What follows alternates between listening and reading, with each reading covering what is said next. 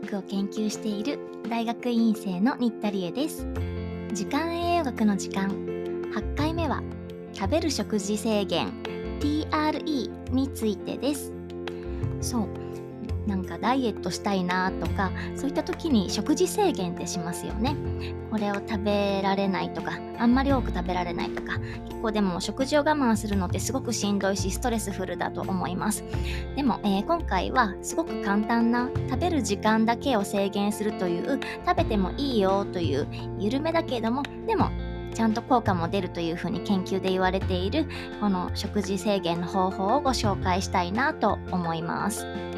TRE という言葉を初めて聞かれた方も多いではないですかね。はい。これ何の略かと言いますと、タイムリスティックイーティングと言いまして、まあ直訳すると、食事、あ時間制限付きの食べ方という風になります。これは1日の中の食事時間を決めちゃおうという食事法ですね。これは、えー、最近メディアですとか研究においても注目が高まってましてもっともっとメカニズムを研究したいなというふうに多くの研究者さんも取り組んでおられます。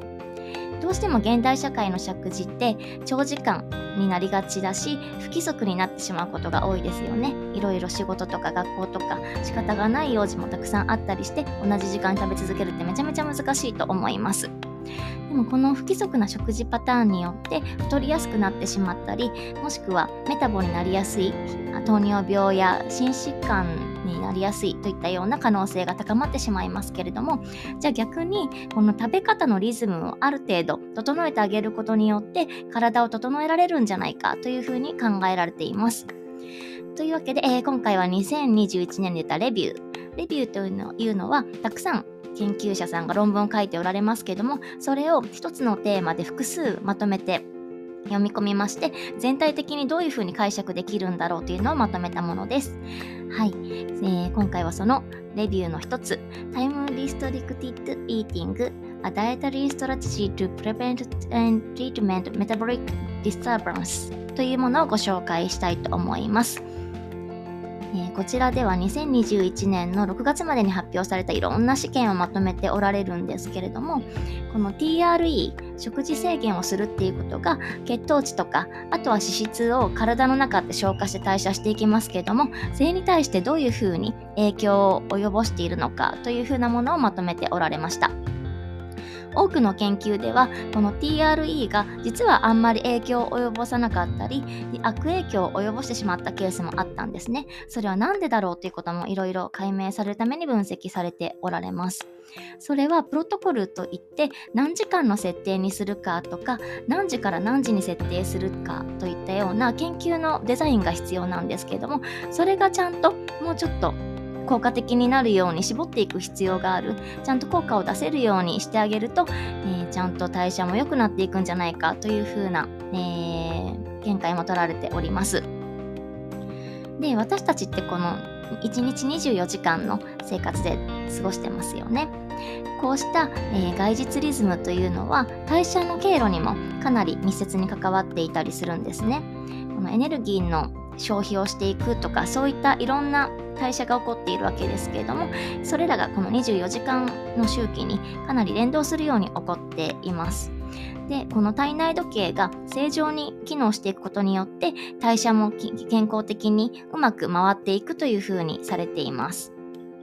でその逆なんですけれども、えー、太ってしまった肥満になりすぎてしまったっていうパターンや2型糖尿病になってしまったみたいな代謝性疾患になった方はこの自分の体の外実時計を外実リズムを変化させたり鈍らせてしまっているということが研究によって分かっています。なのでどっちがどっちに影響を及ぼすみたいなことが相互作用的に起こっていたりするんですよね。こういうふうに約1日の体内時計外実時計と代謝ってすっごく密接な関係があるというふうなことが確認されています。で、えー、その他にも私たちでたくさんの代謝をしてますよね。糖質とかコレステロールとか脂質とかエネルギーとかいろんなものが代謝されて足りない時には作り出したりもするし食べ物から取り入れたりするっていうことを行っています、え、こういった代謝の多くは、えー、外実リズムが示されているんですね。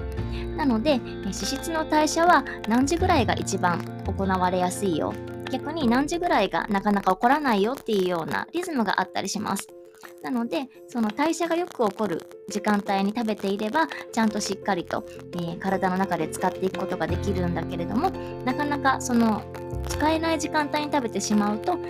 うまく活用できずに、例えば脂肪として溜め込むとか、また、ね、違った使われ方がしてしまうというふうに言われています。なので、同じものを食べても、太りやすい時間帯と、そうはならない、きちんと活用できる時間帯があるっていうことですね。で、えー、さっき言ったようにこういった食べ物と体内時計は相互作用をしているので食べ物を正しくする、えー、ちゃんとリズミカルにしたりだとかバランスよく食べたりすることによって私たちの体内時計も整っていきます。なので、えー、それをどういうふうに調整していこうかというものをいろいろ実験したものがあります。えー、マウスちゃんにやってもらったりだとか、私たち人間も、えー、ちゃんと倫理申請を通した、えー、大丈夫だよ、健康とか安全が保たれているっていうような内容だっていうことをきちんと証明しながら、えやっていったりします。えそうして開催された人間に対する実験的な研究の中では、例えばこういったものがあります。夜にご飯を食べると、昼間にご飯をきちんと食べると、この代謝が改善されていたけれども、逆に夜食べることによって、代謝パラメーターが悪化させられてしまったというような結果が出たりしています。ま、夜間っていうのはね、特に夜遅い時間、21時以降とか、真夜中とか、その時に食べると体に悪いって皆さんもご存知だと思いますけれども、そういったことがやっぱりパラメーターとしても出てきているということがあります。でこの食べる時間っていうのは、まあ、その一食一食を何時に食べるかっていうのもあるんですけれども起きている間の何時から何時までの間に食べればいいみたいな、えー、イーティングウィンドウっていうふうに英語では言ったりするんですけれども、えー、この時間帯を何時間に設定するかというのがこの TRE の考え方になってきます。例えば現代のアメリカ人の方とかインド人の方は大人では毎日15時間以上の食事時間が、えー、約人口の半分以上の人が行っているというふうに言われています。そしてまた1日の摂取カロリーの3分の1以上が夕方に食べられているというふうに言われています。まあ、つまりは1日の中で朝ごはんや昼ごはんよりも夜ごはんを多く食べる人が多いというような。まあ、それも私もそういう風になりがちなので、まあ、外食とかね、行ったりもしますし、豪華に夜ご飯はどうしてもなってしまうんですけども、本当は昼とか朝もちゃんともっとたくさん食べた方がヘルシーだっていうことが言われているんですが、そういう風になりがちな社会になっています。で、えー、また新しい実験がされています。肥満になってしまった方々にちょっとご協力をいただいて食べる時間を10から12時間に短縮してみるとどうなるかっていうのをやってみました。食事時間が10時間ってどういうことかというと、例えば朝8時に朝ごはんを食べました。この日の一番初めてのお食事ですね。で朝8時の10時間後なので、夕方18時までの間はなんか食べても大丈夫だけども、18時以降は何も食べないよっていうのが食事時間が10時間ということですね。じゃあ、えー、食事時間12時間だとどうなるかというと、朝8時に食べて、夜の8時、20時まで食べていいよという形になります。こういうふうに食べる時間も10から12時間12時にセットしてもらうと、えー、そのうちのほとんどの人が16週間の、えー、観察の後、もしくは1年間続けてもらった後に最後に計測したりするんですね。そうしたら、うまく体重減少をキープできてたっていうことと、あとはご自身が睡眠の質がどうかっていうのも回答してもらってるんですけれども、そういった睡眠の質も良くなってたんですよね。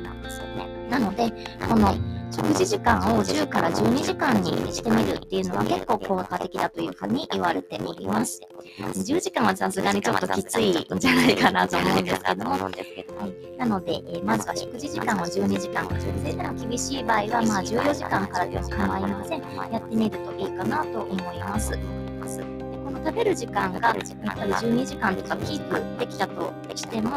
あ、可能であればね、この8時から8時、えー、20時くらいとかは健康的だったりします。朝ごはんがね、なんか12時になっちゃうとか、お昼過ぎからになっちゃうとかなってくると、食べ終わりの時間がやっぱりずれ込んできてしまうので、それはちょっと会社にとってはあまりベストな状態ではないかもしれませんけれども、まあ、でも真夜中に食べるということは控えられるというのはすごくいいですので、まずこの食べてもいい食事制限してみるっていうのはいいんじゃないかなと思います。で、えー、ここでコツなんですけれども、毎日やろうと思うとなかなかストレスが溜まったり、えー、旅行行くのに、この日約束があるのにとか、どうしてもどうしても難しい日とかが出てきます。なので、もともと完璧にやろうと思わないということが、継続のミソなんじゃないかなと、個人的には。思っています。そうですね、大体1週間のうちの4から5日ぐらいは続けられたらいいんじゃないかなという気がします。こういった習慣で数週間続けると、その後も続けやすいというふうに言われています。まあ、ずっと永遠にやるとなると気が遠くなってしまうんですけども、まずは2、3週間、3週間で、その中の週の4から5日ぐらい続けるような、無理なくできるような設定でやってみるっていうのが一番現実的じゃないかなと思いますし、楽しく、やっぱり食事は食べたいので、楽しめるようなペースで、ぜひやってみていただければなと思います。ということで今日はこの辺で、この辺で、またね、またね。